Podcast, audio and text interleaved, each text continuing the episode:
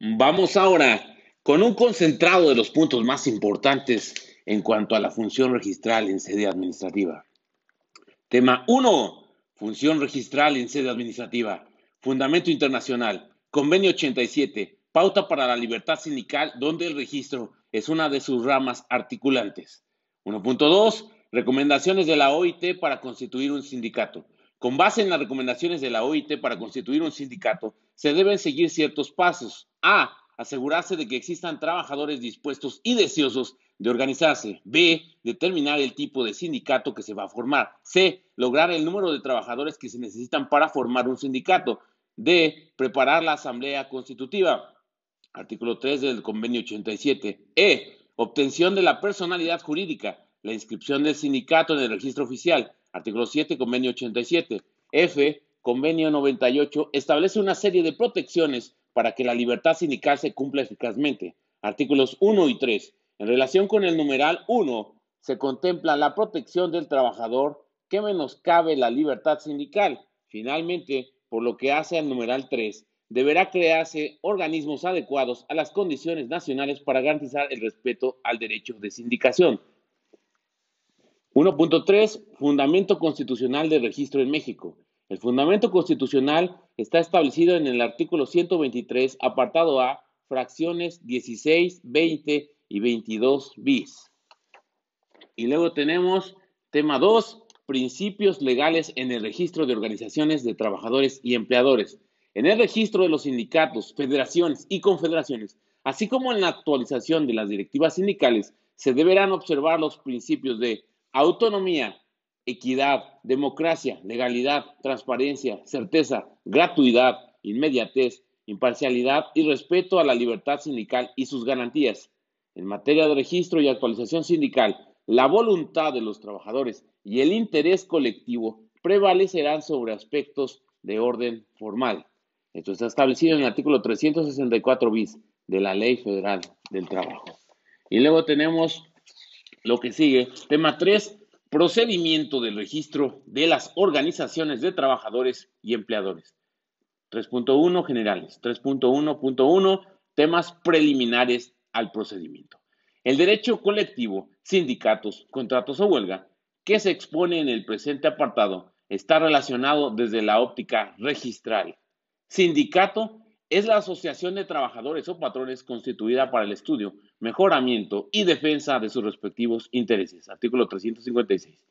Los trabajadores y los patrones, sin ninguna distinción y sin autorización previa, tienen el derecho de constituir las organizaciones que estimen convenientes, así como el afiliarse a estas, con la sola condición de observar los estatutos de las mismas. 3.1.2. Tipos de sindicatos. Los sindicatos de trabajadores pueden ser A gremiales, los formados por trabajadores de una misma profesión, oficio o especialidad. B, de empresa, los formados por trabajadores que presten sus servicios en una misma empresa. C, industriales, los formados por trabajadores que presten sus servicios en dos o más empresas de la misma rama industrial. D, nacionales de industria, los formados por trabajadores que presten sus servicios en una o varias empresas de la misma rama industrial, instaladas en dos o más entidades federativas y E, de oficios varios, los formados por trabajadores de diversas profesiones. Estos sindicatos solo podrán constituirse cuando en el municipio de que se trate el número de trabajadores de una misma profesión sea menor de 20. La anterior clasificación tiene carácter enunciativo, por lo que no será obstáculo para que los trabajadores se organicen en la forma que ellos decidan. En el párrafo precedente se rescata la voluntad de los trabajadores frente a los formalismos. Después tenemos los sindicatos de patrones, pueden ser A, los formados por patrones de una o varias ramas de actividades y B, nacionales, los formados por patrones de una o varias ramas de actividades de distintas entidades federativas. 3.1.3. Limitantes al registro. El reconocimiento de la personalidad jurídica de las organizaciones de trabajadores y patrones así como sus federaciones y confederaciones, no estará sujeto a condiciones que impliquen restricción alguna a sus garantías y derechos, entre ellos a 1. Redactar sus estatutos y reglamentos administrativos. 2. Elegir libremente sus representantes. 3. Organizar su administración y sus actividades. 4. Formular su programa de acción. 5. Construir las organizaciones que estimen convenientes. Y 6. No estarán sujetos a disolución, suspensión o cancelación por vía administrativa. Eso será por la vía judicial. Eh, todo esto tiene una estrecha relación con el convenio 87 de la Organización Internacional del Trabajo. 3.1.4. Número mínimo de integrantes en los sindicatos. Los sindicatos deberán constituirse con un mínimo de 20 trabajadores o con tres patrones por lo menos. En los casos eh, de los sindicatos de trabajadores, cuando se suscite controversia ante los tribunales respecto a su constitución para la determinación del número mínimo, se tomará en consideración aquellos cuya relación de trabajo hubiese sido rescindida o dada por terminada dentro de los 60 días naturales anteriores a la fecha de dicha constitución. Las federaciones y confederaciones deberán constituirse por al menos dos organizaciones sindicales. Resalta el hecho de que la legislación no exige ahora que los sindicatos, el mínimo número de 20 trabajadores, sea en activo. 3.2. Procedimiento. 3.2.1. Autoridad ante la que se debe registrar el sindicato y documentos a exhibir. Los sindicatos deben registrarse en el Centro Federal de Conciliación y Registro Laboral, a cuyo efecto remitirán en original y copia, copia autorizada del acta de la Asamblea Constitutiva, una lista o listas autorizadas con el número, nombres, CURP y domicilios de sus miembros, la cual además contendrá a cuando se trate de aquellos conformados por trabajadores, el nombre y domicilio de los patrones, empresas o establecimientos en los que presten sus servicios. B. Cuando se trate de aquellos conformados por patrones, el nombre y domicilio de las empresas en donde se cuente con trabajadores. También eh, deberá remitirse en original y copia, copia autorizada de los estatutos. Los estatutos se componen de dos apartados, atributos de la personalidad y democracia sindical copia autorizada del acta de la asamblea en que se hubiese elegido la directiva. Destaca el hecho de que únicamente es necesaria la firma del secretario general o su homólogo. Eso está establecido en el artículo 365 de la Ley Federal del Trabajo. 3.2.2. Contenido del registro. Los registros de los sindicatos deberán contener cuando menos los datos siguientes. Domicilio, número de registro, nombre del sindicato, nombre de los integrantes del comité ejecutivo, fecha de vigencia del comité ejecutivo, número de socios, central obrera a la que pertenecen, en su caso, padrón de socios. Por lo que se refiere a los documentos que obran en el expediente de registro de las asociaciones, únicamente estará clasificada como información confidencial los domicilios y culpa de los trabajadores señalados en los padrones de socios, al término del último párrafo del artículo 78 de la Ley General de Transparencia y Acceso a la Información Pública. La actualización de los índices se deberá hacer cada tres meses. Los sindicatos, federaciones y confederaciones podrán solicitar al Centro Federal de Conciliación y Registro Laboral copias certificadas o simples de los documentos que obren en sus respectivos expedientes. También se expedirá a cualquier persona que lo solicite en términos de la legislación aplicable en materia de acceso a la información. 3.2.3. Requerimientos de resolución a la autoridad registral. Si la autoridad registral no resuelve dentro de un término de 20 días, los solicitantes podrán requerirla para que dicte resolución. Y si no lo hace dentro de los tres días siguientes a la presentación de la solicitud, se tendrá por hecho el registro para todos los efectos legales, quedando obligada la autoridad dentro de los tres días siguientes a expedir la constancia respectiva. Eso de acuerdo al artículo 366 de la Ley Federal de Trabajo. 3.2.4 Constancia de registro. Si la autoridad registral no resuelve dentro de un término de 20 días, los solicitantes podrán requerirla para que dicte resolución. Y si no lo hace dentro de los tres días siguientes a la presentación de la solicitud, se tendrá por hecho el registro para todos los efectos legales, quedando obligada la autoridad dentro de los tres días siguientes a expedir la constancia respectiva.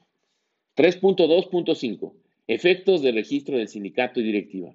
El registro del sindicato y su directiva, otorgado por el Centro Federal de Conciliación y Registro Laboral, produce efectos ante todas las autoridades. 3.2.6. Supuestos de negativa a registrar sindicatos. Si el sindicato no se propone para el mejoramiento y defensa de sus respectivos intereses, se puede eh, negar el registro del sindicato. Otros casos son B. Si no se constituyó con el número o miembros mínimo, 20 trabajadores y 3 patrones. Y 3. Si no se exhiben los documentos a que se refiere el artículo 365. Cuando el solicitante no cumpla con alguno de los requisitos anteriores, a fin de salvaguardar el derecho de la asociación, la autoridad registral lo prevendrá dentro de los cinco días siguientes para que subsane su solicitud, precisando los términos en que deberá hacerlo. Satisfechos los requisitos que se establecen para el registro de los sindicatos, la autoridad registral no podrá negarlo. Eso de acuerdo al artículo 366 de la Ley Federal del Trabajo. 3.2.7. Supuesto de cancelación de los sindicatos. El registro de los sindicatos, federaciones y confederaciones podrá cancelarse únicamente A. En caso de disolución. B por dejar de tener los requisitos legales. C. Se considerará que un sindicato incumple con su objeto o finalidad cuando sus dirigentes, apoderados o representantes legales incurran en actos de extorsión en contra de los patrones, exigiéndoles un pago de dinero o de especie para desistir de un emplazamiento a huelga o abstenerse de iniciar o continuar un reclamo de titularidad del contrato colectivo de trabajo. Los tribunales resolverán acerca de la cancelación de su registro. Los sindicatos no están sujetos a disolución, suspensión o cancelación de su registro por vía administrativa, únicamente en vía judicial. 3.2.8 Publicidad del registro de sindicatos. El Centro Federal de Conciliación y Registro Laboral hará pública para consulta de cualquier persona debidamente actualizada la información de los registros de los sindicatos. Asimismo, deberá expedir copias de los documentos que obren en los expedientes de registros que le soliciten, en términos del artículo 8 constitucional y de lo dispuesto por la Ley General de Transparencia y Acceso a la Información Pública. El texto íntegro de los documentos de registro de los sindicatos, las tomas de nota, el estatuto, las actas de asamblea y todos los documentos contenidos en el expediente de registro sindical deberán estar disponibles en los sitios de Internet del Centro Federal de Conciliación y Registro Laboral. Tema 4. Generalidades de los contratos colectivos de trabajo. 4.1. Naturaleza jurídica. Contrato colectivo de trabajo es el convenio celebrado entre uno o varios sindicatos de trabajadores y uno o varios patrones, o uno o varios sindicatos de patrones, con objeto de establecer las condiciones según las cuales debe prestarse el trabajo en una o más empresas o establecimientos. 4.2. Contenido del contrato colectivo de trabajo. 1. Los nombres y domicilios de los contratantes. 2 las empresas o establecimientos que abarque. 3. Su duración o la expresión de ser por tiempo indeterminado o para obra determinada. 4. Las jornadas de trabajo. 5. Los días de descanso y vacaciones. 6. El monto de los salarios. 7. Las cláusulas relativas a la capacitación o adiestramiento de los trabajadores en la empresa o establecimientos que comprenda. 8. Disposiciones sobre la capacitación o adiestramiento inicial que se debe impartir a quienes vayan a ingresar a laborar en la empresa o establecimiento. 9. Las bases sobre la integración y funcionamiento de las comisiones que deben integrarse de acuerdo con esta ley. Y 10. Las demás estipulaciones que convengan las partes. Tema 5. La representatividad de las organizaciones sindicales de la constancia de representatividad. De la constancia de representatividad. 5.1. Teleología con base en texto constitucional. Para solicitar la celebración de un contrato colectivo de trabajo inicial, será indispensable que el sindicato obtenga del Centro Federal de Conciliación y Registro Laboral la constancia de representatividad a fin de garantizar los principios de representatividad en las organizaciones sindicales y certeza en la firma, registro y depósito de los contratos colectivos de trabajo. Artículo 123, apartado B, fracciones 18 y 20 constitucional. Se puede llevar a cabo de manera voluntaria o por medio de huelga, para ambos casos opera la representatividad. Se puede llevar a cabo de manera voluntaria o por medio de huelga. Para ambos casos opera la representatividad. Eso de acuerdo al artículo 390 bis de la Ley Federal del Trabajo. 5.2. Procedimiento para obtener la constancia de representatividad. 5.2.1. Requisitos de contenido. La solicitud podrá ser presentada por uno o varios sindicatos ante el Centro Federal de Conciliación y Registro Laboral. Deberá constar por escrito y contendrá A. Nombre de solicitante. B. Domicilio para notificaciones. C. nombre y datos de identificación del patrón o centro de trabajo, así como la actividad a la que se dedica. D. Listado donde se acredite que se cuenta con el respaldo de por lo menos el 30% de los trabajadores cubiertos por el contrato colectivo de trabajo, CURP, fecha de contratación y firma autógrafa de los trabajadores. 5.2.2. Prevención. En caso de no proporcionarse los datos mencionados, la autoridad registral prevendrá para que el solicitante desahogue la misma en el término de tres días. 5.2.3. Publicación del aviso de solicitud. El Centro Federal de Conciliación y Registro Laboral, en un término no mayor a tres días contado a partir de la presentación de la solicitud, publicará en Internet el aviso de solicitud de constancia de representatividad, fijará aviso en el centro de trabajo y pedirá al patrón que lo coloque al interior del centro laboral en los lugares de mayor afluencia con la finalidad de que los trabajadores u otro sindicato tengan conocimiento y se puedan adherir a su solicitud.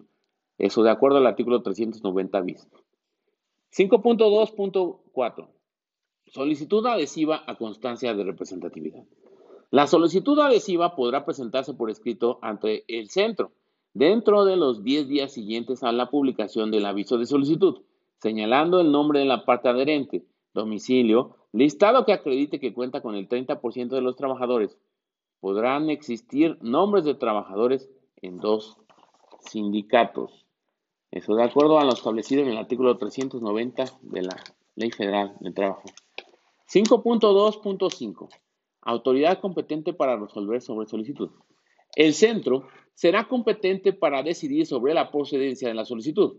En caso de que sea solo un sindicato, deberá contar con 30% de los trabajadores, para lo cual el centro recabará ante las autoridades e instancias pertinentes la información necesaria para verificar dicho porcentaje. De haber contenido, de haber contendido más de un sindicato, el derecho a negociar y celebrar el contrato colectivo de trabajo corresponderá al que obtenga el mayor número de votos. De haber contendido más de un sindicato, el derecho a negociar y celebrar el contrato colectivo de trabajo corresponderá al que obtenga el mayor número de votos. 5.2.6. Validación del número mínimo de respaldo para trabajadores solicitantes. El centro validará que los sindicatos contenientes acrediten el, el, respaldo de por lo menos el 30% de los trabajadores cubiertos por el contrato colectivo de trabajo, para lo cual acudirá antes ante las autoridades e instancias para formar un padrón de los trabajadores, mismo que serán consultados mediante el voto personal libre, directo y secreto, excluyendo a los de confianza o aquellos que ingresen con posterioridad a la solicitud. En caso de requerirlo, el centro podrá solicitar la ayuda de la Oficina de Inspección de Trabajo u otro servidor público que las autoridades de trabajo habiliten.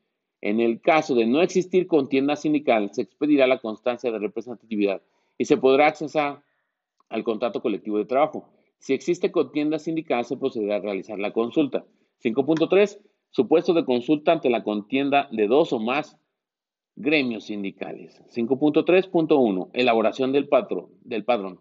En un máximo de 10 días siguientes al de la presentación de una segunda solicitud de constancia, deberá elaborarse el patrón por parte del Centro Federal de Conciliación y Registro Laboral. Convocatoria. Una vez constituido el patrón, el centro emitirá la convocatoria señalando el lugar, día y hora en que deberá efectuarse la votación. La convocatoria se emitirá por lo menos con 10 días hábiles de anticipación, con 10 días nada más, perdón, de anticipación a la votación, sin que exceda de 15.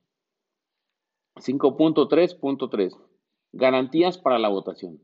El centro garantizará que el lugar que designe para la votación sea accesible a los trabajadores y reúna las condiciones necesarias para que estos emitan su voto de forma libre, pacífica, ágil y segura.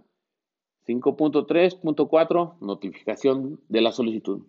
La solicitud será notificada a la parte solicitante y será publicada electrónicamente en Internet. De igual forma, será publicada en el centro de trabajo. 5.3.5 Observadores del escrutinio y cómputo. Cada solicitante podrá acreditar previamente a dos representantes por cada lugar de votación, a los que se les permitirá estar presentes en la misma específicamente en la instalación y acreditación de votantes, así como en los actos de escrutinio y cómputo.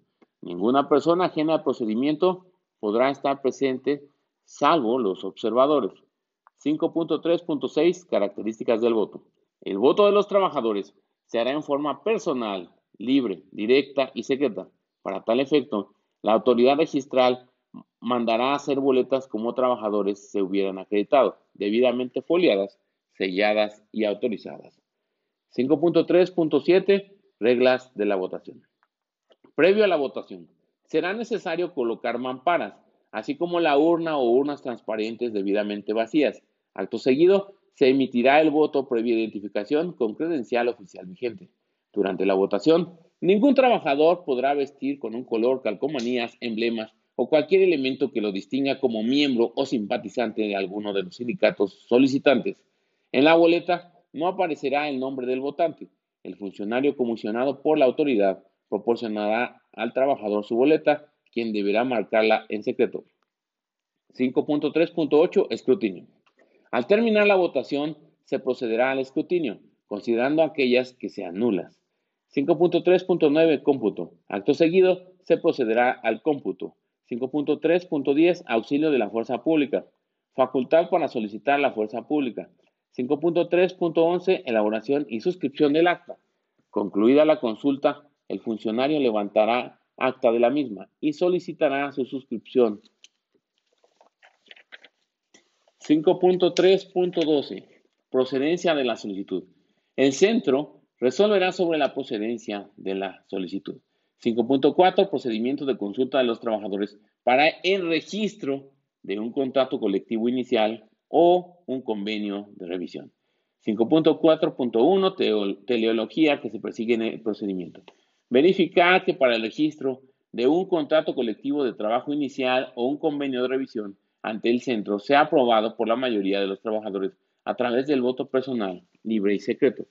Fundamento en el artículo 123, fracción 18, segundo párrafo y fracción 22 bis, incisos A y B. 5.2.4, autoridad competente, el Centro Federal de Conciliación y Registro Laboral será la autoridad encargada de verificar que el contenido del contrato colectivo de trabajo sea aprobado por la mayoría de los trabajadores cubiertos por el mismo, a través del voto personal libre, secreto y directo. 5.4.3. Aviso al centro. Una vez acordados con el patrón los términos del contrato colectivo de trabajo inicial o del convenio de revisión, el sindicato que represente a los trabajadores dará aviso al centro por escrito o vía electrónica, que someterá a consulta de los trabajadores la aprobación del contenido del contrato. El aviso deberá hacerse con un mínimo de 10 días de anticipación a que se realice la consulta. El aviso señalará día, hora y lugar en, donde se llevará a cabo la consulta a los trabajadores, mediante voto personal libre y secreto, anexando un ejemplar del contrato o convenio. 5.4.4 Convocatoria. El sindicato emitirá la convocatoria señalando el día, lugar y hora en que deberá efectuarse la votación. Esta se emitirá por lo menos con 10 días de anticipación a la votación sin que exceda de 15. 5.4.5 Requisitos de procedimiento de consulta. A. Poner a disposición de los trabajadores un ejemplar impreso o electrónico del contrato colectivo de trabajo o del convenio de revisión. B. La votación se llevará a cabo en los términos estipulados en la convocatoria. C. Garantía del lugar de la votación eh, que sea accesible a los trabajadores y se pueda emitir el voto libre, pacífico, ágil y seguro. D. El empleador no podrá tener intervención alguna. E. El resultado será publicado por la directiva sindical en lugares visibles en el plazo no mayor a dos días a la fecha de la consulta. F se dará aviso al centro dentro de los tres días siguientes a la consulta. G. Las actas serán guardadas por cinco años. Será necesario declarar bajo protesta de decir verdad. 5.4.6. Efectos del apoyo mayoritario. A. En el caso de ser el contrato colectivo de trabajo inicial, procederá a su registro. B. Para convenios de revisión o modificaciones del contrato colectivo de trabajo, deberá celebrarse ante la autoridad registral el tribunal o el centro de conciliación. 5.4.7. Efectos del apoyo no mayoritario. A. Ejercer el derecho a huelga en caso de haber promovido el emplazamiento correspondiente. B. Prorrogar el periodo de prehuelga. Tema 6. Procedimiento de depósito del contrato colectivo, contrato ley y reglamento interior del trabajo. 6.1. Teleología del procedimiento. Registrar cada uno de los contratos colectivos de trabajo suscritos mediante la legitimación de los trabajadores. Dicho acto materializa lo estipulado en el artículo 123, fracción 18, segundo párrafo, y fracción 20 bis, incisos A y B. 6.2. Contrato colectivo de trabajo. 6.2.1 Requisitos formales. El contrato colectivo de trabajo deberá celebrarse por escrito bajo pena de nulidad. Se hará por triplicado, entregándose un ejemplar a cada una de las partes y se depositará el otro ante el Centro Federal de Conciliación y Registro Laboral, ante quien cada una de las partes celebrantes debe señalar domicilio. Dicho centro deberá asignarles un buzón electrónico. 6.2.2 ¿Cuándo surtirá efectos el contrato colectivo de trabajo? El contrato surtirá efectos desde la fecha y hora de presentación del documento, salvo que las partes hubiesen convenido en una fecha distinta. 6.2.3 Documentos a exhibir en el registro de un contrato colectivo de trabajo inicial. Para el registro de un contrato colectivo de trabajo inicial, se presentará ante el Centro Federal de Conciliación y Registro Laboral la siguiente documentación. A. La documentación con la que las partes contratantes acrediten su personalidad. B. El contrato colectivo de trabajo. C. La constancia de representatividad a que se refiere el artículo 390 bis de esta ley. Y D. El ámbito de aplicación del contrato colectivo de trabajo. El legislador omitió incrustar la figura de constancia ante la consulta para la legitimación. 6.2.4. Plazo para resolución del registro de un contrato colectivo de trabajo. Una vez entregada la documentación anterior, el centro eh, deberá de resolver sobre el registro del contrato colectivo de trabajo dentro de los 30 días siguientes. Dicha resolución será notificada a las partes. 6.3 Contrato ley. 6.3.1 Generalidades. Flexibilizar los requisitos del contrato ley. Cambiaron para ser más sencillos a los del contrato colectivo. La trascendencia besa sobre el ámbito de aplicación en virtud de que el contrato colectivo de trabajo se limita a una empresa o establecimiento. En cambio, el contrato ley abarca una rama industrial. El contrato colectivo de trabajo se limita a una empresa o establecimiento. En cambio, el contrato ley abarca una rama industrial. 6.3.2 Naturaleza jurídica. Contrato ley es el convenio celebrado entre uno o varios sindicatos de trabajadores y varios patrones, o uno o varios sindicatos de patrones, con objeto de establecer las condiciones según las cuales debe prestarse el trabajo en una rama determinada de la industria y declarado obligatorio en una o varias entidades federativas, en una o varias zonas económicas que abarquen una o más de dichas entidades o en todo el territorio nacional. Artículo 404. Los contratos ley pueden celebrarse para industrias de jurisdicción federal o local pueden solicitar la celebración de un contrato ley los sindicatos que representen las dos terceras partes de los trabajadores sindicalizados, por lo menos, de una rama de la industria en una o varias entidades federativas, en una o más zonas económicas que abarque una o más de dichas entidades o en todo el territorio nacional. 6.3.3. Autoridad competente para presentar la solicitud. La solicitud se presentará al centro 6.3.4 Requisito de mayoría. Los solicitantes justificarán que satisfacen el requisito de mayoría, dos terceras partes de los trabajadores sindicalizados, acompañando la constancia de representatividad o con el padrón de socios, si tienen celebrado contrato colectivo de trabajo o son administradores del contrato ley. 6.3.5 Contenido del contrato colectivo. Del contrato ley, perdón. A los nombres y domicilios de los sindicatos de trabajadores y de los patrones que concurrieron a la convención. B.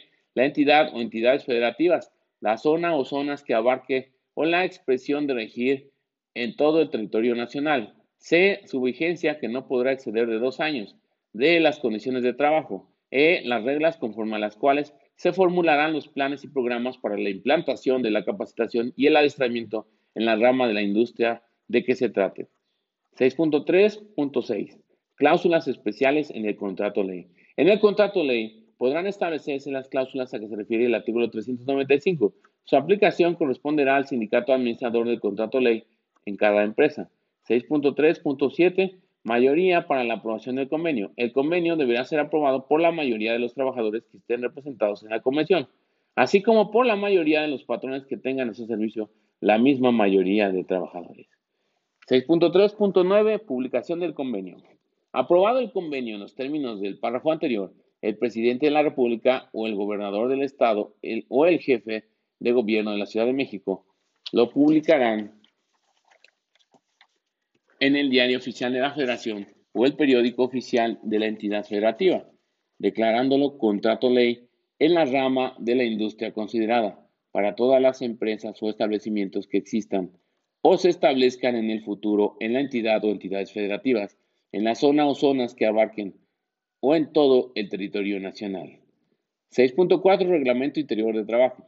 6.4.1 Normas para la celebración de un reglamento interior de trabajo. Se formulará por una comisión mixta de representantes de los trabajadores y del patrón. Si las partes se ponen de acuerdo, cualquiera de ellas, dentro de los ocho días siguientes a su firma, lo depositará ante el síndrome. No, no producirán ningún efecto legal las disposiciones contrarias a esta ley, a sus reglamentos y a los contratos colectivos y contratos ley. Y los trabajadores o el patrón, en cualquier tiempo, podrán solicitar de los tribunales federales se substanen las omisiones del reglamento o se revisen sus disposiciones contrarias a esta ley y demás normas de trabajo, de conformidad con las disposiciones contenidas en el procedimiento especial colectivo establecido en el artículo 897 y subsecuentes de esta ley. Tema 7. La elección de las directivas y secciones sindicales. 7.1 Generalidades. El procedimiento para la elección de la directiva sindical y secciones sindicales se llevará a cabo mediante el ejercicio del voto directo, personal, libre, directo y secreto, en la integración de las directivas sindicales se establecerá la representación proporcional en razón de género, reglas democráticas, entendiéndose este último como la posibilidad de participar en condiciones paritarias. En el caso de reelección, será facultad de la Asamblea decidir mediante voto personal, libre, directo y secreto el periodo de duración y el número de veces que pueden reelegirse los dirigentes sindicales. Sanción expresa de invalidez para el caso de transgredir la libre voluntad de los afiliados al sindicato en los procedimientos de elección. El periodo de las directivas sindicales no podrá ser indefinido. En la elección de las directivas y secciones sindicales no podrá prohibirse el derecho a votar o ser votado. La elección de las directivas sindicales y secciones sindicales cumple con la finalidad estipulada en el numeral 123, fracción 22 bis, último párrafo constitucional. 7.2 Procedimiento de elección.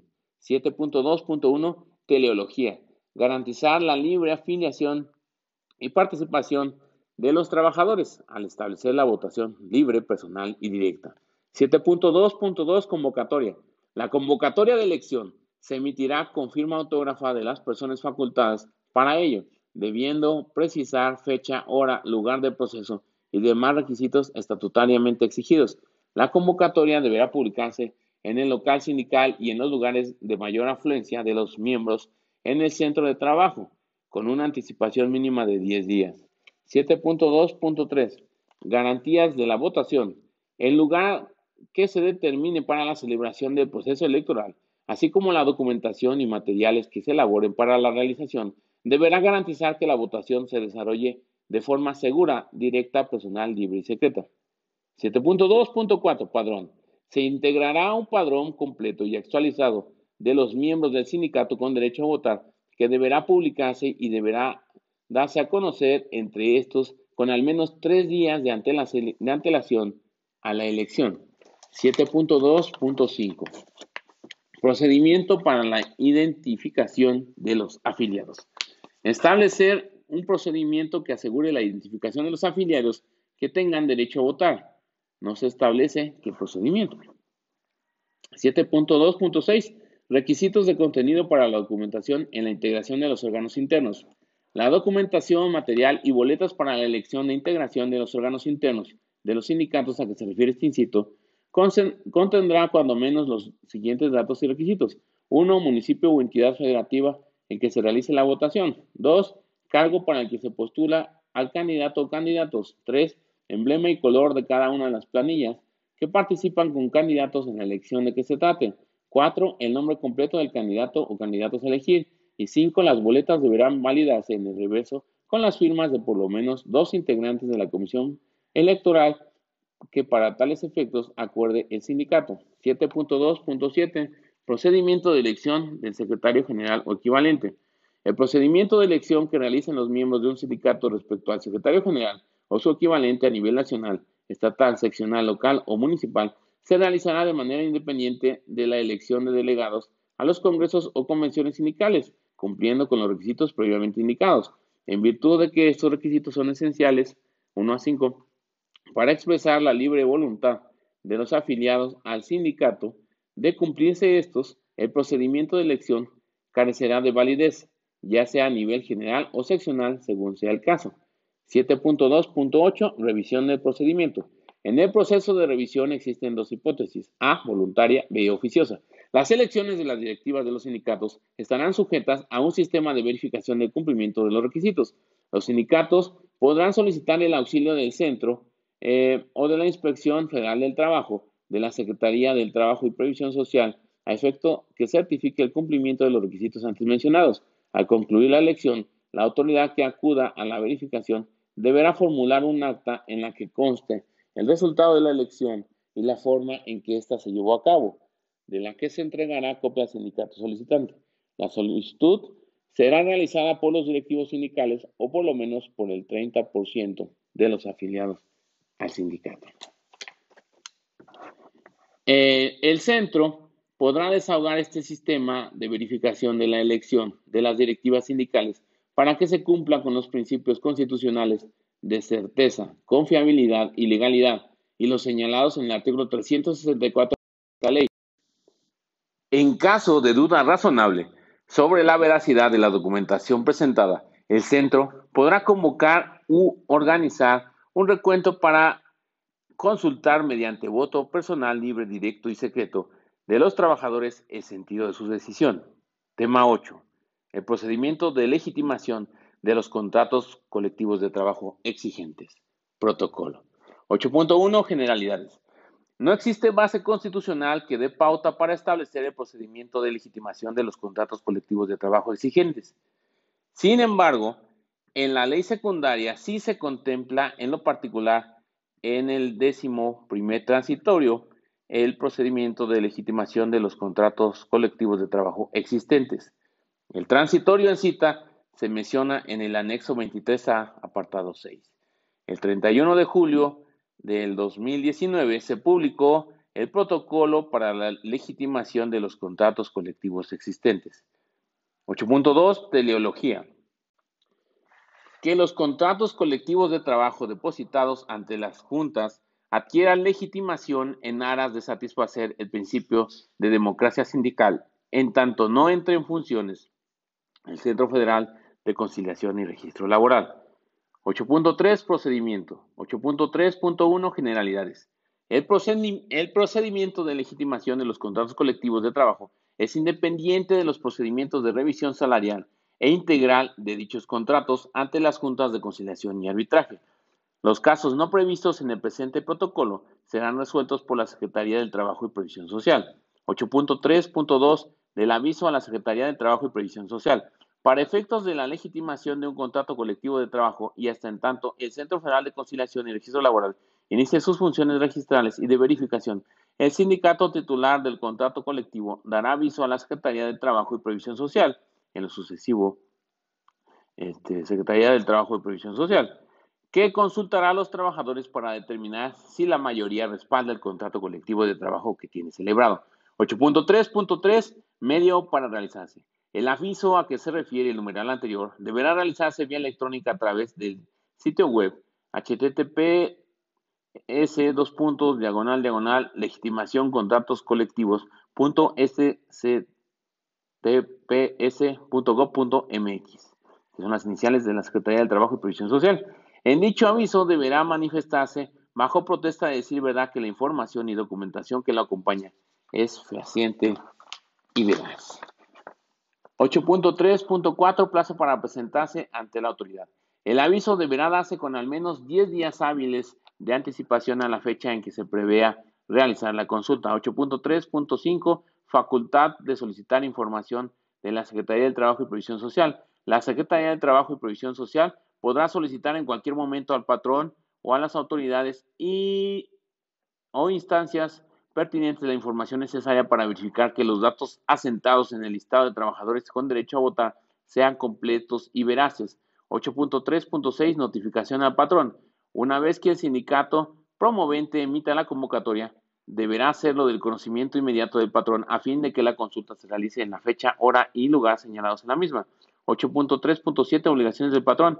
El patrón deberá otorgar las facilidades necesarias para que se realice la consulta, así como entregar a sus trabajadores un ejemplar impreso del contrato colectivo de trabajo, por lo menos tres días hábiles antes de la fecha de la consulta. En caso de que el patrón no cumpla con esta obligación, el sindicato podrá entregarlo directamente a sus afiliados a costo del patrón y dar vista a la autoridad laboral para que se impongan las multas correspondientes. 8.3.8 Intervención del fedatario público y emisión de convocatoria. Para el caso de que el sindicato decida realizar el procedimiento de consulta con el acompañamiento de un fedatario público, el promovente emitirá la convocatoria correspondiente. La convocatoria deberá llevar firma autógrafa del secretario general o en su ausencia de la persona con facultades para ello, conforme a sus estatutos, y será fijada en lugares visibles y accesibles del centro laboral y del local sindical. Dicha convocatoria se emitirá por lo menos con 10 días hábiles de anticipación a la fecha de la consulta. 8.3.9 Acompañamiento de autoridad laboral. Para el caso de que el sindicato requiera el acompañamiento de autoridad laboral para verificar el procedimiento de consulta, se deberá confirmar la disponibilidad del día y la hora seleccionada por el promovente, así como al servidor público encargado de la diligencia, quien levantará constancia de que se verificó el proceso de consulta y, en su caso, que se cumplieron con los requisitos establecidos en el numeral 8 de este protocolo. 8.3.10 Emisión de convocatoria. Una vez firmada, confirmada la disponibilidad de la autoridad laboral para el día y la hora seleccionada, el sindicato emitirá la convocatoria correspondiente. La convocatoria deberá llevar firma autógrafa del secretario general o en su ausencia de la persona con facultades para ello conforme a sus estatutos y será fijada en lugares visibles y accesibles del centro laboral y del local sindical. Dicha convocatoria se emitirá con lo menos con 10 días hábiles de anticipación a la fecha de la consulta. 8.3.11 Registro de trabajadores. Para el registro de los trabajadores que emitan su voto, el sindicato promovente utilizará el listado de trabajadores, el cual contendrá como mínimo el nombre completo y CURP de cada trabajador con derecho a votar. En caso de que el listado haya sido actualizado por ingreso o baja de trabajadores con fecha posterior a la presentación del aviso respectivo, el sindicato valorará los casos particulares al momento de la consulta y asentará en el listado de trabajadores la actualización correspondiente, señalando la fecha de ingreso o de baja de las personas que se encuentren en este supuesto. 8.3.12 Listado de trabajadores. El listado de trabajadores con derecho a votar incluirá a los trabajadores afiliados al sindicato titular del contrato colectivo de trabajo sujeto a legitimación, excluyendo a aquellos de confianza o que ingresen con posterioridad a la fecha en que se presentó el aviso. Serán parte del listado los trabajadores que hayan sido despedidos durante los tres meses previos a la presentación del aviso, a excepción de aquellos que hayan dado por terminada su relación de trabajo. 8.3.3 Impresión, folio y sello de boletas. El sindicato deberá imprimir, foliar y sellar tantas boletas de votación como trabajadores tengan inscritos en el listado de trabajadores con derecho a votar. Las boletas no deberán contener el nombre del votante, no podrá sentarse señal o dato alguno en el listado que haga posible identificar el folio de la boleta que le fue entregada al trabajador. 8.3.14 Requisitos del procedimiento de consulta. A. La votación se llevará a cabo el día hora y lugar señalados en la convocatoria. B. Se garantizarán que el lugar que se designe para la votación sea accesible a los trabajadores y reúna las condiciones necesarias para que estos emitan su voto de forma personal, libre, secreta, directa, pacífica, ágil y segura, sin que puedan ser coaccionados de forma alguna. C. Los trabajadores con derecho a voto deberán presentarse con una identificación oficial para su registro en el listado de trabajadores votantes y la entrega de su boleta respectiva de el patrón no podrá tener intervención alguna durante el procedimiento de consulta. E. Para la disposición e instalación de las urnas y el escrutinio y cómputo de las boletas, se garantizarán los principios de seguridad, transparencia, confiabilidad y certeza. 8.3.15 Publicación del acta de votación. El sindicato fijará el acta de votación en lugares visibles y accesibles dentro del centro laboral y del local sindical. Asimismo, dará aviso a la Secretaría de Trabajo y Previsión Social a través de la plataforma electrónica bajo protesta de verá el resultado de la votación dentro de los tres días hábiles siguientes a la fecha en que se realizó la consulta. En caso de no hacerlo, el contrato no se tendrá por legitimado. Así es que se debe hacer bajo protesta decir verdad el resultado de la votación. 8.3.16 Aviso del resultado. El aviso del resultado contendrá el acta de votación donde se dé cuenta que la consulta cumplió con los requisitos. 8.3.17 Manifestación bajo protesta de decir verdad. Manifestación bajo protesta de decir verdad que el sindicato promovente resguardará el acta de votación, el listado de trabajadores votantes y las boletas a partir del día de la consulta y durante los cinco años posteriores a la misma. 8.3.18 Digitalización del acta de votación y listado de trabajadores. El acta de votación y el listado de trabajadores votantes deberá digitalizarse y remitirse a la Secretaría de Trabajo y Previsión Social por el sindicato a través de la plataforma electrónica, aun cuando la consulta haya sido verificada por una autoridad laboral. En caso de intervención de un fedatario público deberá anexarse el aviso al aviso copia digitalizada de la fe de hechos levantada por él mismo. 8.3.19 Facultades de verificación de la autoridad laboral. La autoridad laboral podrá verificar el cumplimiento de los requisitos establecidos en este protocolo durante el desarrollo de una consulta, con independencia de que el sindicato promovente haya optado por el acompañamiento de un fedatario público si de los actos que arroja en la consulta de verificación se desprenden irregularidades de carácter sustantivo. La Secretaría de Trabajo y Previsión Social declarará nulo el procedimiento. En este caso, el sindicato promovente podrá realizar nuevamente la consulta. 8.3.20, recepción del aviso del resultado de la votación. La Secretaría de Trabajo y Previsión Social, al recibir el, el aviso de resultado de la votación y sus anexos, resguardará la información relativa al procedimiento y podrá verificar que el proceso de consulta cumplió con los requisitos legales de este protocolo de existir inconsistencias en relación con hechos sustantivos del proceso, declarará nulo el procedimiento. En este caso, el sindicato promovente podrá realizar nuevamente la consulta. 8.3.21 Legitimación del contrato colectivo de trabajo. En caso de que la Secretaría del Trabajo y Previsión Social no realice observaciones durante los 20 días hábiles siguientes a la fecha en que el sindicato remita el aviso del resultado, el contrato colectivo de trabajo sometido a consulta se detendrá por legitimado. El sindicato promovente podrá solicitar a la Secretaría del Trabajo y Previsión Social la constancia de legitimación correspondiente. La Secretaría integrará la información relativa a la legitimación de contratos colectivos en el padrón que establezca para tal efecto y en su momento lo transferirá al registro que establezca el centro. 8.3.22 sin apoyo mayoritario. Si el contrato colectivo de trabajo sujeto a consulta no cuenta con el apoyo mayoritario de los trabajadores, este se tendrá por terminado, conservándose en beneficio de los trabajadores las prestaciones y condiciones de trabajo contempladas en el contrato colectivo sujeto a legitimación, que sean superiores a las establecidas en la ley, las que serán de aplicación obligatoria para el patrón. 8.3.23. Informe sobre fechas de firma y revisión de los contratos colectivos de trabajo.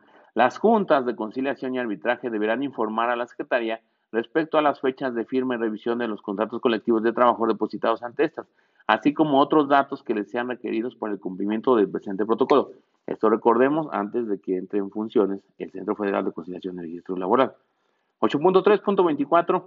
Facultad de la Secretaría de Trabajo y Previsión Social para exhortar a los sindicatos.